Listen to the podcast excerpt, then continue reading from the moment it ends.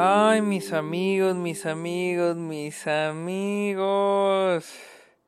No saben lo mucho que me está doliendo hacer este episodio de esto, ¿ok?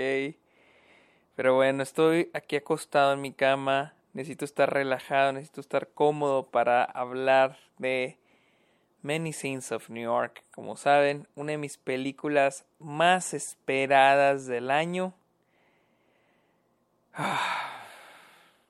Ya se imaginarán. Pero bueno, bienvenidos a Está OK, este podcast donde yo les hablo de cine, series, la temporada de premios, los festivales de cine, la industria y algunos otros temas sobre cine. Mi nombre es Sergio Muñoz. Pueden seguirme en Twitter, en Instagram, en TikTok y en Twitch como arroba el Sergio Muñoz. También estoy en Letterboxd como Sergio Muñoz Esquer. Ahí estoy poniendo todas las películas que veo a diario. Una opinión cortita, excepto para Many, New York, Many Saints of New York. La puse este larga, poquito larga, lleva rato sin hacer una larga. Y si se sienten este, generosos, me pueden apoyar en Patreon. Así que este, en Patreon tengo diferentes beneficios o se pueden suscribir a mi canal de Twitch y recibirán los beneficios del primer tier de Patreon. Y estos beneficios incluyen episodios exclusivos en video y audio, este, llamadas, videollamadas. Ustedes pueden sugerir episodios para el podcast, etcétera, etcétera, etcétera. Algunos otros beneficios que otorgo ahí. Así que si se sienten generosos, pueden caerle a Patreon. Así que vamos, vamos a hablar de Many Saints of New York. Como muchos de ustedes saben, soy un fan muy cabrón de Los Sopranos. La vi durante la pandemia, la serie. La amo y en serio la considero mi serie favorita y creo que, y sí pienso que es la mejor serie de todos los tiempos. Este, para los que no sepan, Los Soprano es una serie que inició creo en el 98, 99, interpretada por James Gandolfini, que trata la historia de este gángster de Nueva Jersey, que empieza a ir con una psicóloga. Y durante toda la serie vamos a ver este, sus dramas, a pesar de que este es un drama, funciona también como una comedia. La verdad, tiene momentos cómicos muy chingones, la verdad. Y pues Los Sopranos se ha vuelto algo muy especial para mí. Quiero, le tengo un gran cariño a esta serie, a pesar de que apenas la vi, le tengo un gran cariño en los personajes y una gran admiración al gran James Gandolfini, que Dios lo tenga en su santa gloria. y hace ya más de un año, creo yo, se anunció una precuela llamada Many Saints of New York, la cual trataría de los inicios de Tony Soprano. Me acuerdo que lo escribían como los inicios de Tony Soprano y también sobre, eh, y estaría ambientada durante las protestas, los, los revueltos, los, bueno, las protestas, llamémoslos, en Newark. Eso fue lo que se había anunciado. David Chase, quien es el creador de la serie, iba a escribirla, y Alan Taylor, quien es director de The Dark World, Terminator, este, Genesis. y, y, bueno, para defenderlo, dirigió algunos de los mejores episodios de Los Soprano y algunos de los mejores episodios de Game of Thrones. Entonces era como que, ok, el pobre ha sido una víctima del sistema de estudios, vamos a ver si logra hacer una película. Entonces yo le, yo le tenía esperanza, vi el trailer y dije, no mames, eh, sí me llama la atención.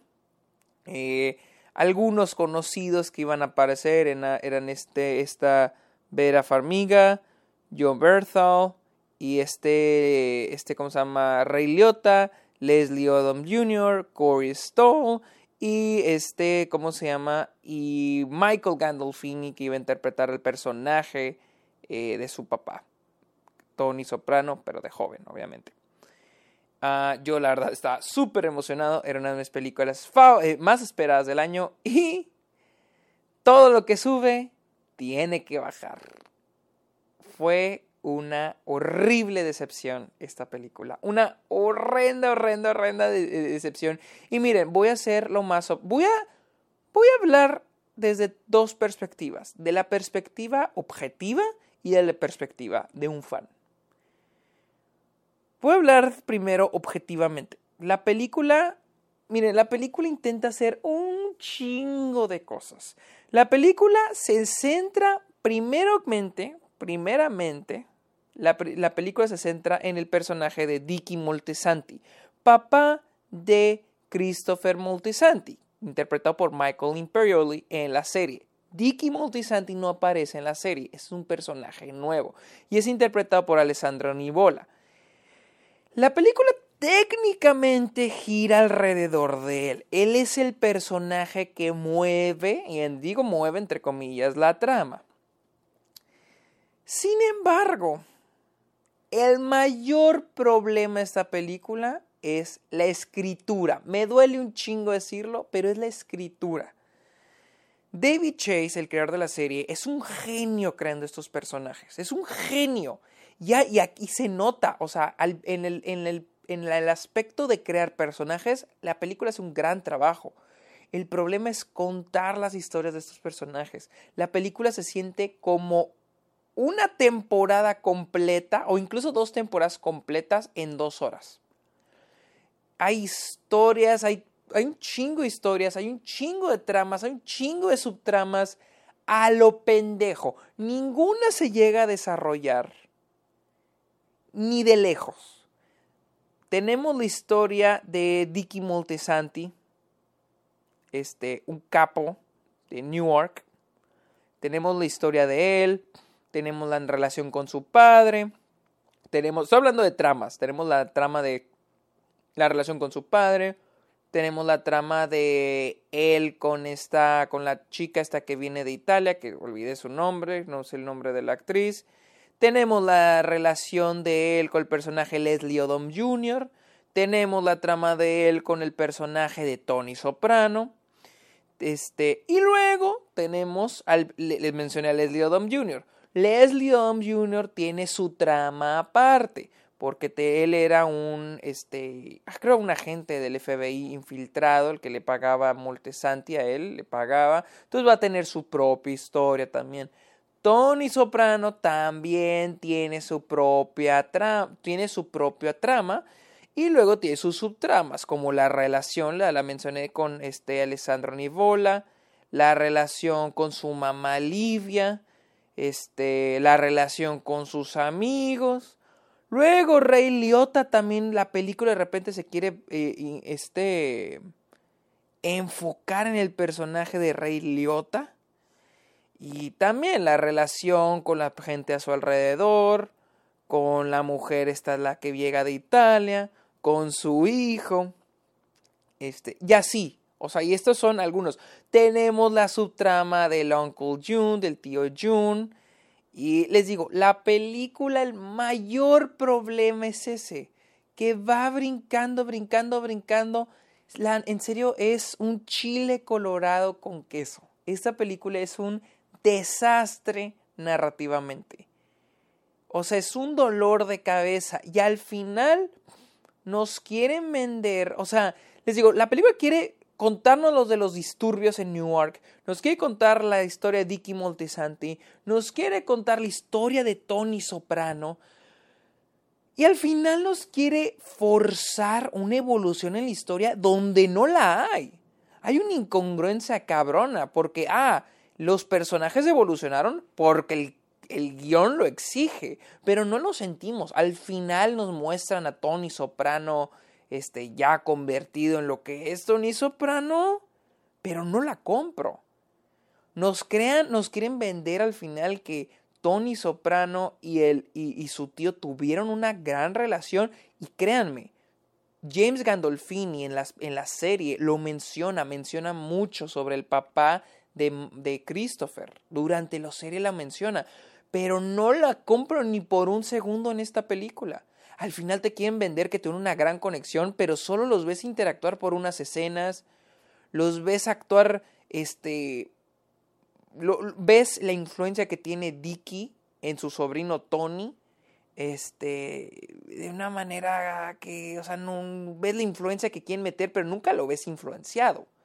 Digo, se siente forzado en la, en la trama porque el guion lo exige hay momentos muy incongruentes. Tenemos este personaje que toma, que toma una decisión al, fin, al inicio, al, final del primer acto, al inicio del midpoint, no sé. Por ahí lo vemos a este personaje tomar una decisión y, y esa decisión jamás, jamás, jamás, jamás vuelve a tener un efecto hasta el final cuando este personaje lo matan. No digo que no digo quién para no spoilerles, pero sí vemos a ese tipo de acciones, cosas que solo funcionan para llevarnos al clímax, para llevarnos al final, pero nada más, nada más. Les digo, esta película es un desastre narrativamente y me duele mucho porque Los Sopranos para mí es una serie muy bien escrita, la verdad, muy bien escrita. Hay un, hay, también hay una, hay una horrible, este,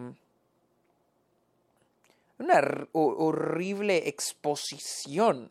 Hay un momento donde cierto personaje literalmente tiene esta frase, soy un convicto que mató a un, a un made guy, ¿cómo quieres que la... O sea, me estás diciendo, literal, está hablando lo que el otro personaje ya sabe, pero no lo está diciendo al público. Una exposición terrible. Hay otro momento muy similar. Este, no hay nada de, de sutileza en los diálogos. No, no, pésimo. Luego, hay un personaje. No les voy a decir ni quién ni lo interpreta porque si no lo van a detectar. Hay un actor en esta película que interpreta un personaje. Luego lo matan a ese actor. Y más adelante me vuelve a salir el actor y nos y yo estaba verga, qué pedo, qué pasó, que no lo acaban de matar. Pues resulta que tiene un hermano, un hermano gemelo.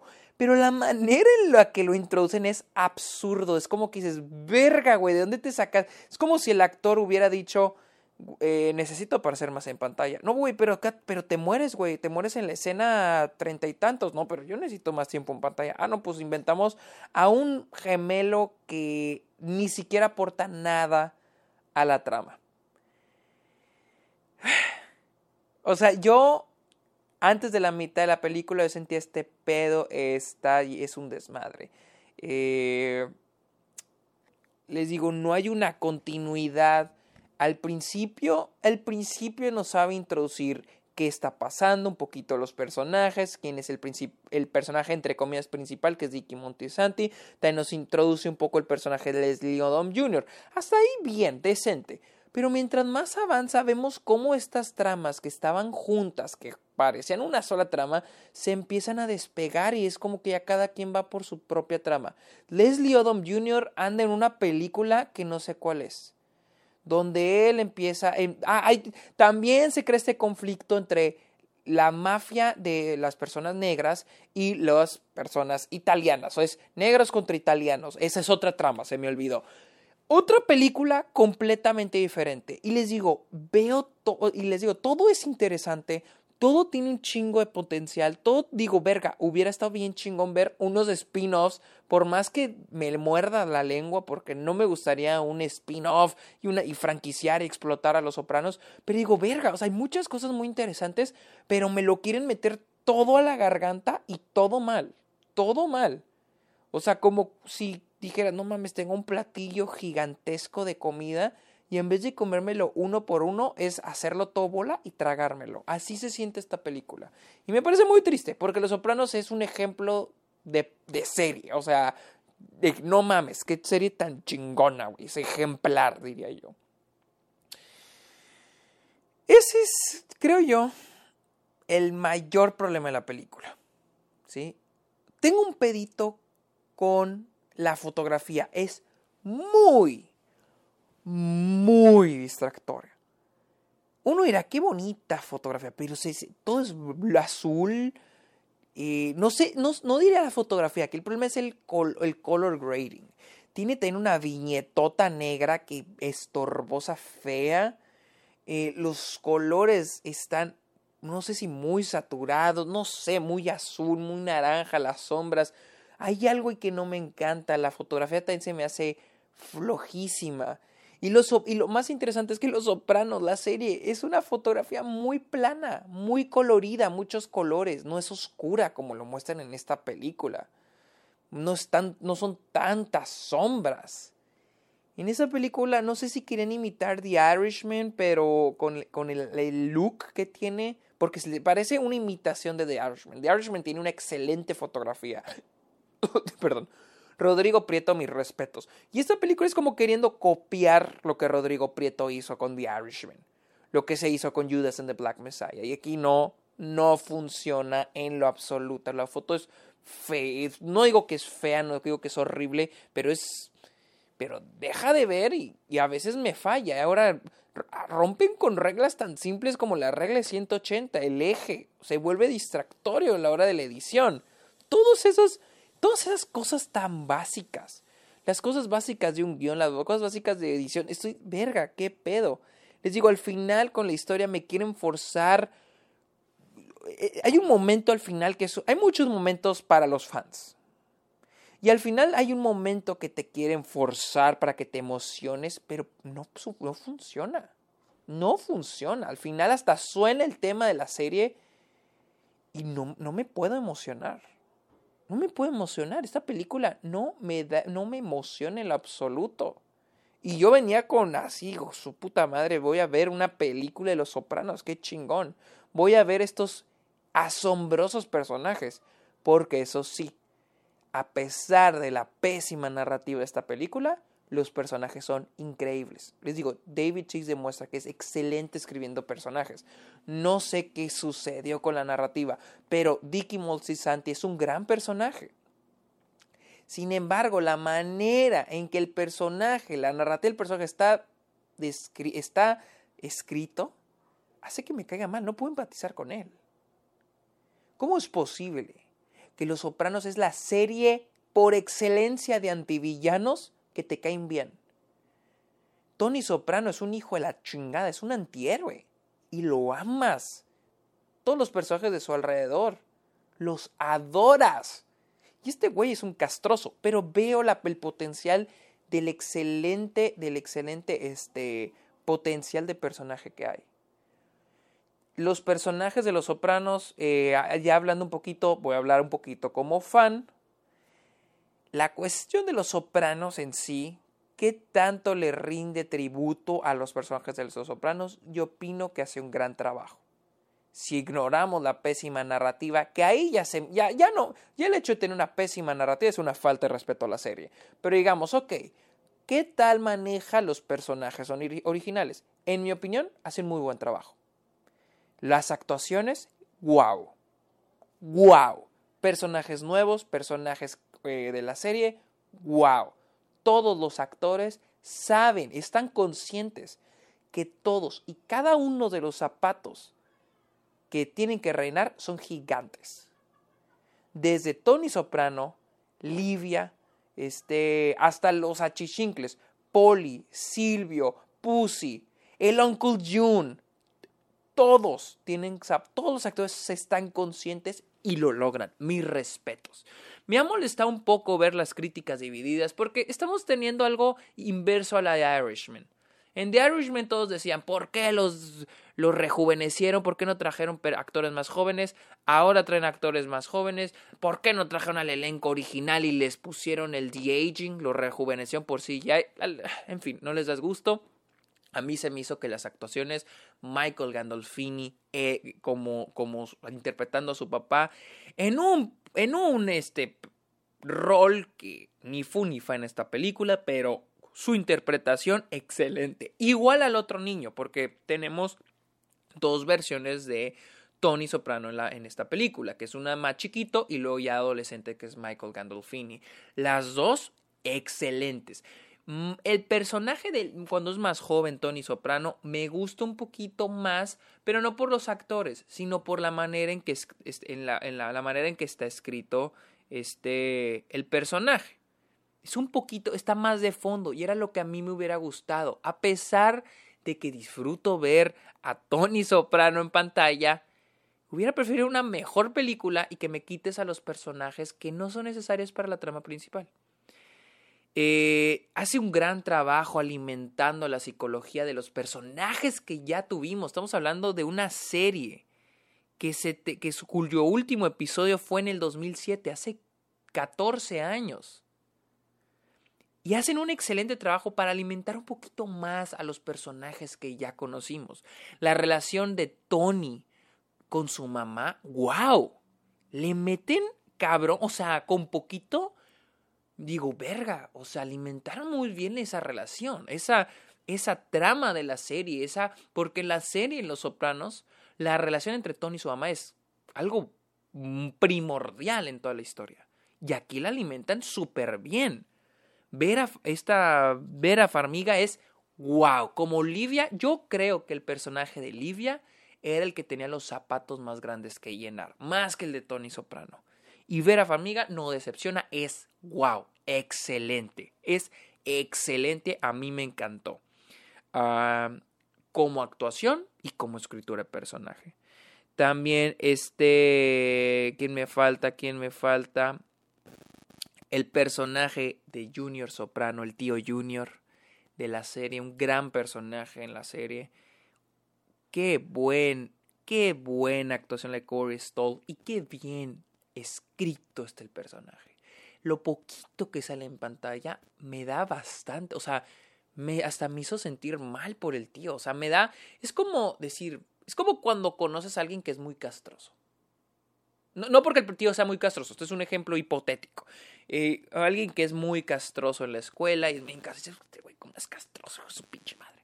Y después te dicen un secreto de él y dices, ay, verga, ahora tiene sentido, ahora lo entiendo. Lo mismo me pasó con el tío Jun. Me agregan algo que en la serie no se había tocado. Y aquí lo agregan y digo, verga, o sea, ahora tiene sentido, tiene mucho sentido. Y me gusta el tío Jun. Pero vuelvo a lo mismo. Es más eh, amontonar, amontonar, amontonar. A los actores que interpretan de que a Silvio, a Polly, a, a Pussy, excelente. También tenemos un poquito de este Artie. Creo que también eh, supuestamente aparece Jackie April. Tenemos una aparición también de ahí de esta Carmela Soprano. Eh, que no me encantó, esa se sintió un poco forzada porque ahí sentí ya como que me estás queriendo meterte a los personajes. O sea, Tony Soprano tuvo otros amigos de joven, pero muy, muy bien, honestamente. La parte, la parte de fanservice se me hace bien porque no ha hecho a perder a los personajes. Todo lo contrario, me, da más, me da más, eh, le da más, este psicología, por así llamarlo, a los personajes, un más trasfondo. El personaje de John Berthold, siempre va a pronunciar su nombre, que es el papá de Tony, también muy bueno, también me gustó. Ah, pero, si me dieran a elegir entre tener una buena historia o tener a todos los personajes de Los Sopranos, te digo, pues yo quiero una buena historia. Estamos hablando de Los Sopranos, la mejor serie de todos los tiempos ríndele un poquito de respeto al darle una buena precuela. Sí, disfruto ver a los personajes. Neta, o sea, el güey que interpreta a, interpreta Silvio, el actor que interpreta a Poli, digo, se la rifaron, estudiaron bien cabrón a los actores. Porque son personajes icónicos de la serie. Y neta, los interpretaron a su puta madre, güey. Digo, verga. Pero digo, bueno, ¿por qué no los manejan más de fondo? ¿Por qué les tienen que dar una trama donde no? O si quieren hablar una película de ellos, ok, pero no me quieras vender a personajes nuevos como Dicky Montisanti o el personaje Leslie Odom Jr., que ni tiene, o sea, nomás es, es un amontonadero de historias. Es un amontonadero. No creo que sea un problema de dirección, siento que es un problema de escritura. Es un problema cabrón de escritura. Eh, tengo que decir algo. ah, si, si, tengo que decir algo bueno esta película, les digo, es la parte de los fans. Ahora, muchos preguntan: si no he visto la serie, la pregunta del millón, si no he visto la serie, ¿puedo ver la película primero? No creo que sea la mejor persona yo en responder esta pregunta. La mejor persona en respondérselo sería alguien que no ha visto la serie y que vio la película. Pero eso sí les advierto, la película empezando, el primer minuto te están dando uno de los mayores spoilers de la serie. Un spoiler que en serio no quieren saber. literal, iniciando el primer minuto de la película, te tumban un spoiler cabrón de la película. Perdón, de la serie. Ah por el modo en que está escrito, honestamente, creo que cualquiera que no haya visto la serie diría, no mames, qué película tan mala. no entendí nada y como no conozco a los personajes no disfruté nada. Y sí, tienen razón. La verdad no me voy a poner en plan fan de Zack Snyder, en plan de, oh, es que es una serie, es una película para los fans de Los Sopranos, güey. Tienes que ver la serie para entenderla, es puro para fans nada más. No, no, o sea, sí es una serie que oído a muchos fans les funciona, pero es una mala película. Así les digo, es una mala película. No, le di tres estrellas en Letterboxd, pero honestamente creo que le hice un pinche favor.